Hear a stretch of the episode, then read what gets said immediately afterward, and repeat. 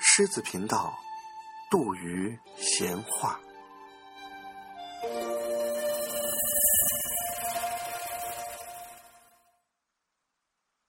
跑警报，汪曾祺。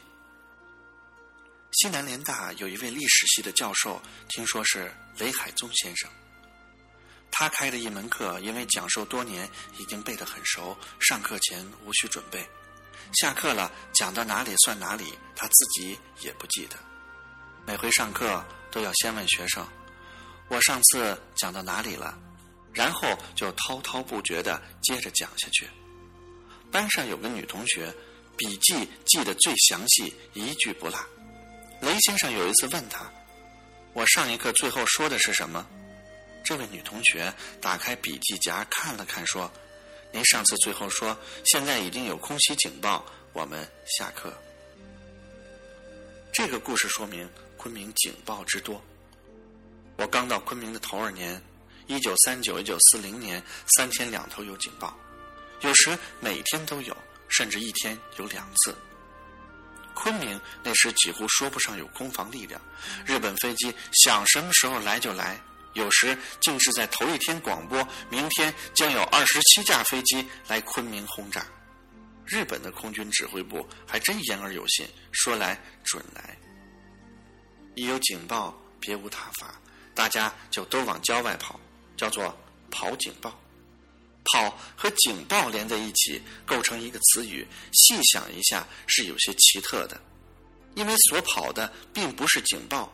这不像跑马、跑生意那样通顺，但是大家就这么叫了，谁都懂，而且觉得很合适。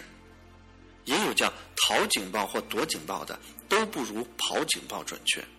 躲太消极，逃又太狼狈，唯有这个跑字与紧张中透出从容，最有风度，也最能表达丰富生动的内容。有一个姓马的同学最善于跑警报。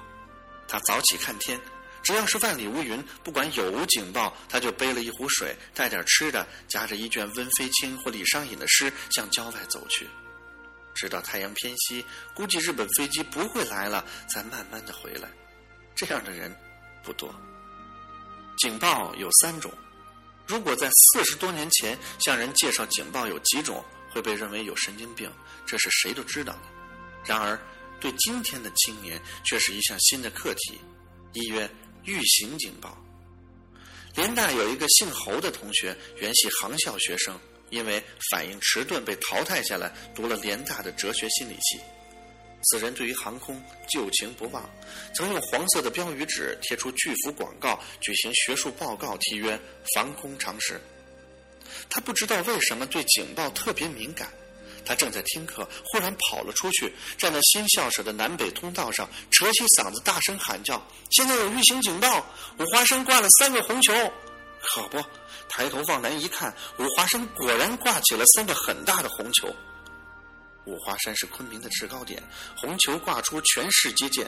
我们一直很奇怪，他在教室里正在听讲，怎么会感觉到五华山挂了红球呢？教室的门窗并不都正对五华山。一有预警警报，市里的人就开始向郊外移动。住在翠湖以北的，大半出北门或大西门；出大西门的，自由多。大西门外，越过联大新校门前的公路，有一条由南向北的，用浑圆的石块铺成的，宽可五六尺的小路。这条路据说是古驿道，一直可以通到滇西。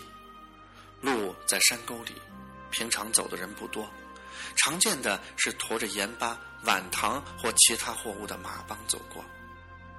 赶马的马锅头侧身坐在木鞍上，从齿缝里嘶嘶地吹出口哨或低声唱着成功调子。这些走长道的马锅头有他们的特殊装束。他们的短褂外部套了一件白色的羊皮背心，脑后挂着七步的凉帽，脚下是一双厚牛皮底的草鞋状的凉鞋，鞋帮上大都绣了花，还钉着亮晶晶的鬼眨眼亮片。这种鞋似只有马锅头穿，我没见从事别种行业的人穿过。马锅头压着马帮从这条斜阳古道上走过，马相铃哗楞哗楞的响，很有点浪漫主义的味道。有时会引起远游远客的游子一点淡淡的乡愁。有了预行警报，这条古驿道就热闹起来了。从不同方向来的人都涌向这里，形成了一条人河。走出一截，离市较远了，就分散到古道两旁的山野，各自寻找一个合适的地方待下来，心平气和的等着，等空袭警报。联大的学生见到预警警报，一般是不跑的，都要等听到空袭警报，汽笛声一短一长才动身。新校舍北边围墙上有一个后门，出了门过铁道就是山野了，要走完全来得及。所以雷先生才会说，现在已经有空袭警报。只有预警警报，联大师生一般都是照常上课的。跑警报大多没有准地点，漫山遍野。但人也有习惯性，跑惯了哪里，愿意上哪里。大多是找一个坟头，这样可以靠靠。昆明的坟多有碑，碑上除了刻下坟主的名讳，还刻出某山某巷，并开出坟茔的四志。这风俗我在别处还未见过，这大概也是一种古风。说是漫山遍野，但也有几个比较集中的点。古驿道的一侧，靠近语言研究所资料馆不远，有一片马尾松林，就是一个点。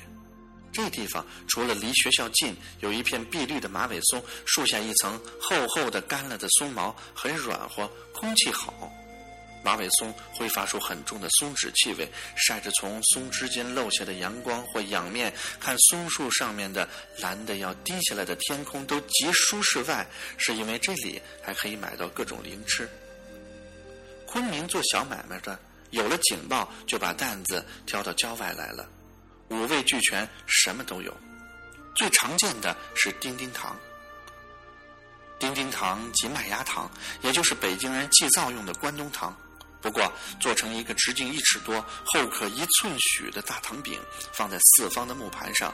有人掏钱要买，糖贩即用一个抱刃形的铁片楔入糖边，然后用一个小小铁锤一击铁片，叮的一声，一块糖就震裂下来了，所以叫做叮叮糖。其次是炒松子，昆明松子极多，个儿大，皮儿薄，仁儿薄。很香，也很便宜。我们有时能在松树下面捡到一个很大的、成熟了的生的松球，就掰开鳞瓣，一颗一颗的吃起来。那时候我们的牙都很好，那么硬的松子壳一刻就开了。一个集中点比较远，得沿古驿道走出四五里。驿道右侧较高的土山上有一横断的山沟，沟深约三丈，沟口。有两丈多宽，沟底也宽有六七尺，这是一个很好的天然防空沟。日本飞机若是投弹，只要不是直接命中落在坑里，即便是在沟顶上爆炸，弹片也不易蹦进来。机枪扫射也不要紧，沟的两壁是死角，这道沟可以容数百人。有人常到这里，就利用闲空在沟壁上修了一些私人专用的防空洞，大小不等，形式不一。这些防空洞不仅表面光洁，有的还用碎石子或碎瓷片嵌出图案，缀成对联。对联大都有新意，我至今记得两幅：一幅是“人生几何，恋爱三角”，一幅是“见机而作，入土为安”。对联的嵌缀者的闲情逸致是很可叫人佩服的。前一幅也许是有感而发，后一幅却是即时。警报有三种，预警警报大概表示日本飞机已经起飞，拉空袭警报大概是表示日本飞机进入云南省境了。但是进云南省不一定到昆明来，等到汽笛拉了紧急警报，连续短音，这才可以肯定是朝昆明来的。空袭警报到紧急警报之间，有时要间隔很长时间，所以到了这里的人都不忙下沟，沟里没有太阳。而且过早的像云冈石佛似的坐在洞里也很无聊，大都先在沟上看书、闲聊、打桥牌。很多人听到紧急警报还不动，因为紧急警报后日本飞机也不定准来，常常是折飞到别处去了。要一直等到看见飞机的影子了，这才一咕噜站起来下钩进洞。联大的学生以及住在昆明的人对跑警报太有经验了，从来不仓皇失措。上举的前一副对联或许是一种泛泛的感慨，但也是有现实意义的。跑警报是谈恋爱的机会，联大同学跑警报时成双作对的很多。空袭警报一响，男的就在新校舍的路边等着，有时还提着一袋点心吃食，宝珠梨、花生米。他等的女同学来了，嗨，于是欣然并肩走出新校舍的后门。跑警报说不上是同生死共患难，但隐隐约约有那么一点危险感，和看电影《六翠湖》是不同。这一点危险感使双方的关系更加亲近了。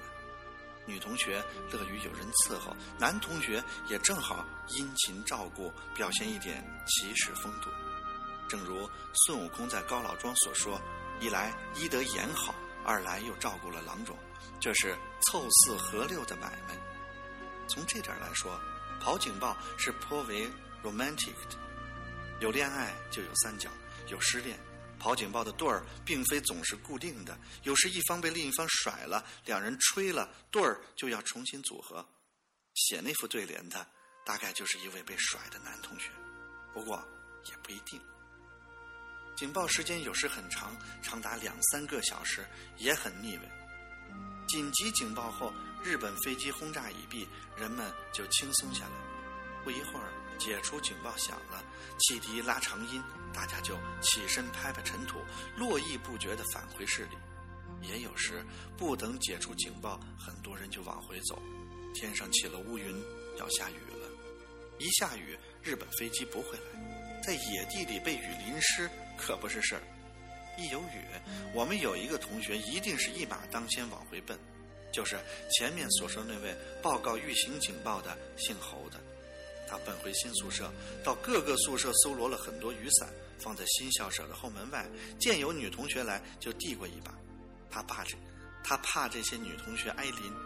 这位侯同学长得五大三粗，却有一副贾宝玉的心肠，大概是上了吴宇森先生的《红楼梦》的课受了影响。